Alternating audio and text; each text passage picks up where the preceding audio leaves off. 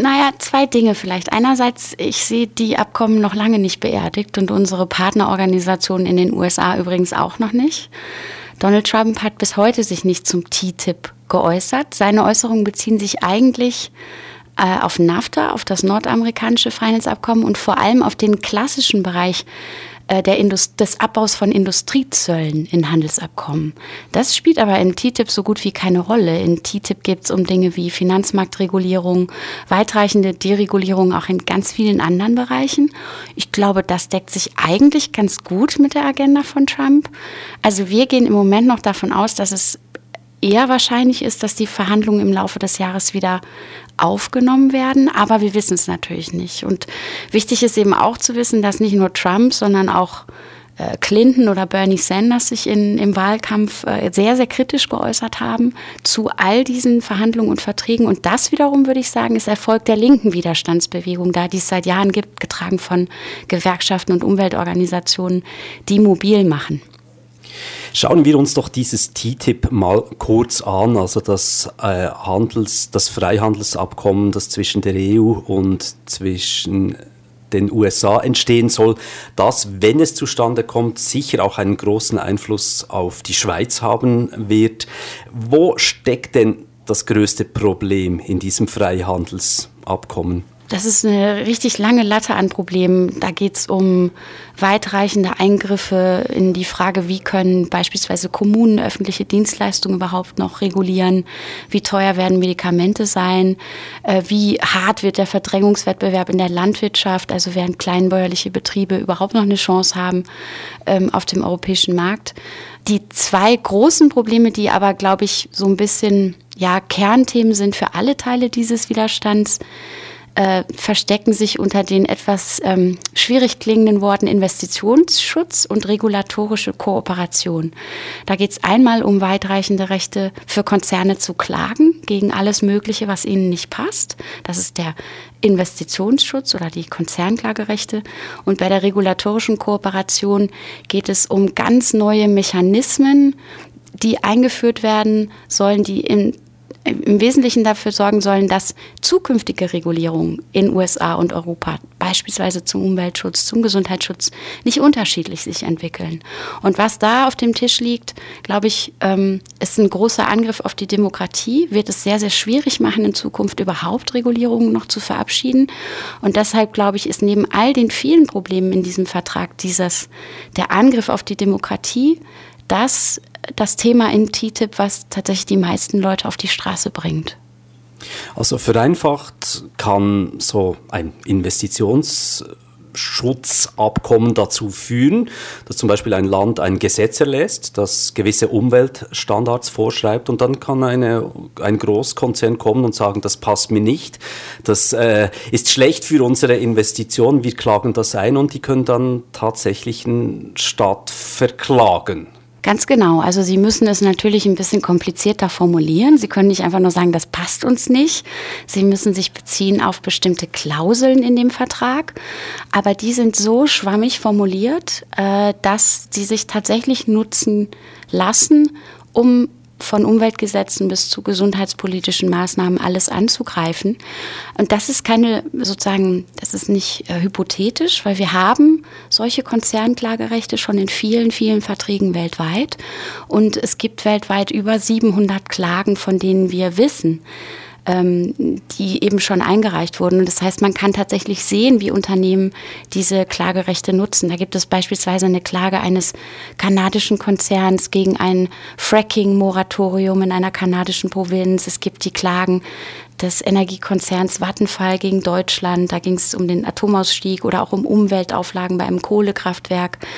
Ähm, das heißt, man kann tatsächlich heute schon sehen, wie Unternehmen dieses Politikfeld, diese Klagerechte nutzen, um letztendlich Politik zum Schutz von Mensch und Umwelt zu bekämpfen. Und das soll jetzt eben auch äh, in TTIP und viele, viele andere Verträge verankert werden.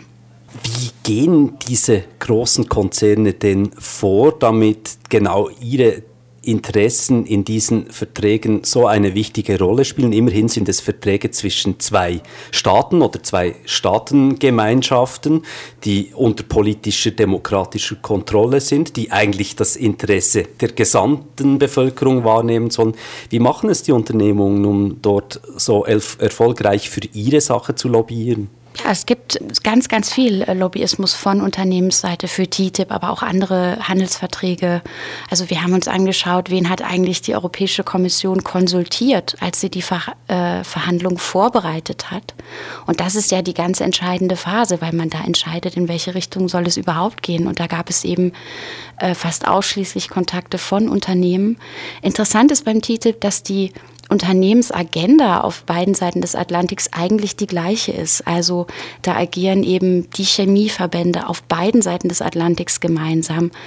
Ähm, die großen Agrarverbände agieren zusammen und die Agenda ist letztendlich eine ganz ähnliche. Das heißt, man darf TTIP äh, eben auch nicht sehen als ein Vertrag EU versus USA oder USA versus EU, sondern es ist tatsächlich ein äh, Vertrag, bei dem es um die Frage geht, setzen sich eben Unternehmensinteressen auf beiden Seiten des Atlantiks durch oder andere gesellschaftliche Interessen wie die von Gewerkschaften. Pia Eberhardt, Sie arbeiten für eine Organisation, die abgekürzt CEO heißt. Das steht für das Europäische Observatorium der Konzerne, könnte man es übersetzen. Also Sie beobachten, wie diese Lobbys agieren. In Brüssel haben Sie ein Büro. Sie sind vielleicht ein halbes Dutzend oder Dutzend Leute, Ihnen gegenüberstehen Tausende oder gar Zehntausende von Lobbyorganisationen, die ebenfalls in Brüssel sitzen. Wie machen Sie das? Gehört da auch eine internationale Vernetzung dazu, damit Sie ein wenig Erfolg haben können? Natürlich. Ne? Also wir ähm, machen viel Recherchen und ich würde sagen, entdecken interessante Sachen, aber wir sind eine kleine Organisation, uns kennt man nicht so gut. Wir sind darauf angewiesen, dass unser Wissen Teil von breiteren Bewegungen wird, auch von Journalisten, Journalistinnen aufgegriffen wird oder beispielsweise auch Abgeordneten im Europaparlament, mit denen wir viel zusammenarbeiten, die uns dabei helfen, auch Sachen dann eben zu skandalisieren und auf Veränderung zu drängen. Also ohne diese breitere gesellschaftliche Gruppe, die dieses Wissen aufsaugt und für skandalisiert und für Druck sorgt, ähm, ändert sich natürlich nichts, ganz klar. Sie haben es geschafft, das TTIP ins Bewusstsein der Leute zu holen. Es gibt auch äh, verschiedene deutsche Medien, die Sie schon als quasi das Gesicht der Anti-TTIP-Bewegung bezeichnet haben, Pia Eberhardt. Wie läuft das jetzt weiter? Im Moment ist TTIP ein bisschen gebremst, ist noch nicht abgeschlossen. CETA, das Abkommen mit Kanada, ist schon abgeschlossen. Wie geht dieser Widerstand im Moment weiter?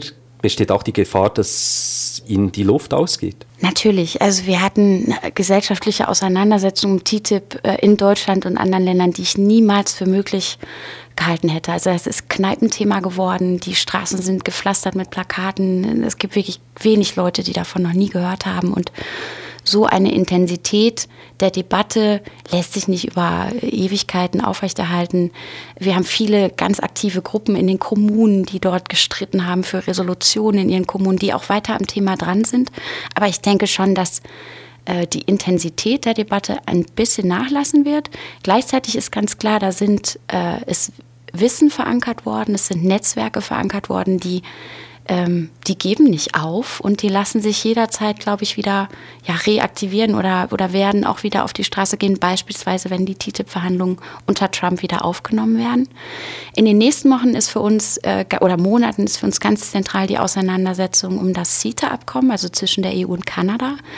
Das ist zwar fertig verhandelt, wird aber erst in den nächsten Wochen vom Europaparlament äh, abgestimmt werden. Ähm, da gibt es im Moment viele Leute, die ihren Abgeordneten auf die Pelle rücken und dafür sorgen, versuchen dafür zu sorgen, dass sie diesen Vertrag nicht ratifizieren werden. Er wird nach der Abstimmung im Europaparlament, so die denn positiv ausgeht für CETA, in allen 28 EU-Mitgliedstaaten ratifiziert werden müssen. Auch da gibt es viele Möglichkeiten, den Vertrag zu Fall zu bringen.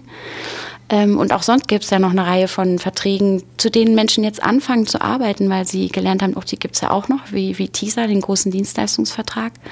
Es wird aber auch eine verstärkte Arbeit an Alternativen geben in der Handelspolitik, die beispielsweise jetzt unsere Partnerorganisationen in den USA ganz stark anfangen. Die sagen, hier lieber Trump, wenn du die Handelspolitik ändern willst, dann bitte so, dass sie tatsächlich Arbeitnehmern und Arbeitnehmerinnen nutzt und die Umwelt schützt. Und mit den Organisationen arbeiten wir viel zusammen. Also ich glaube, es gibt weiter interessante Auseinandersetzungen in den nächsten Jahren, die wir in der EU, aber auch international mit anderen Organisationen führen werden.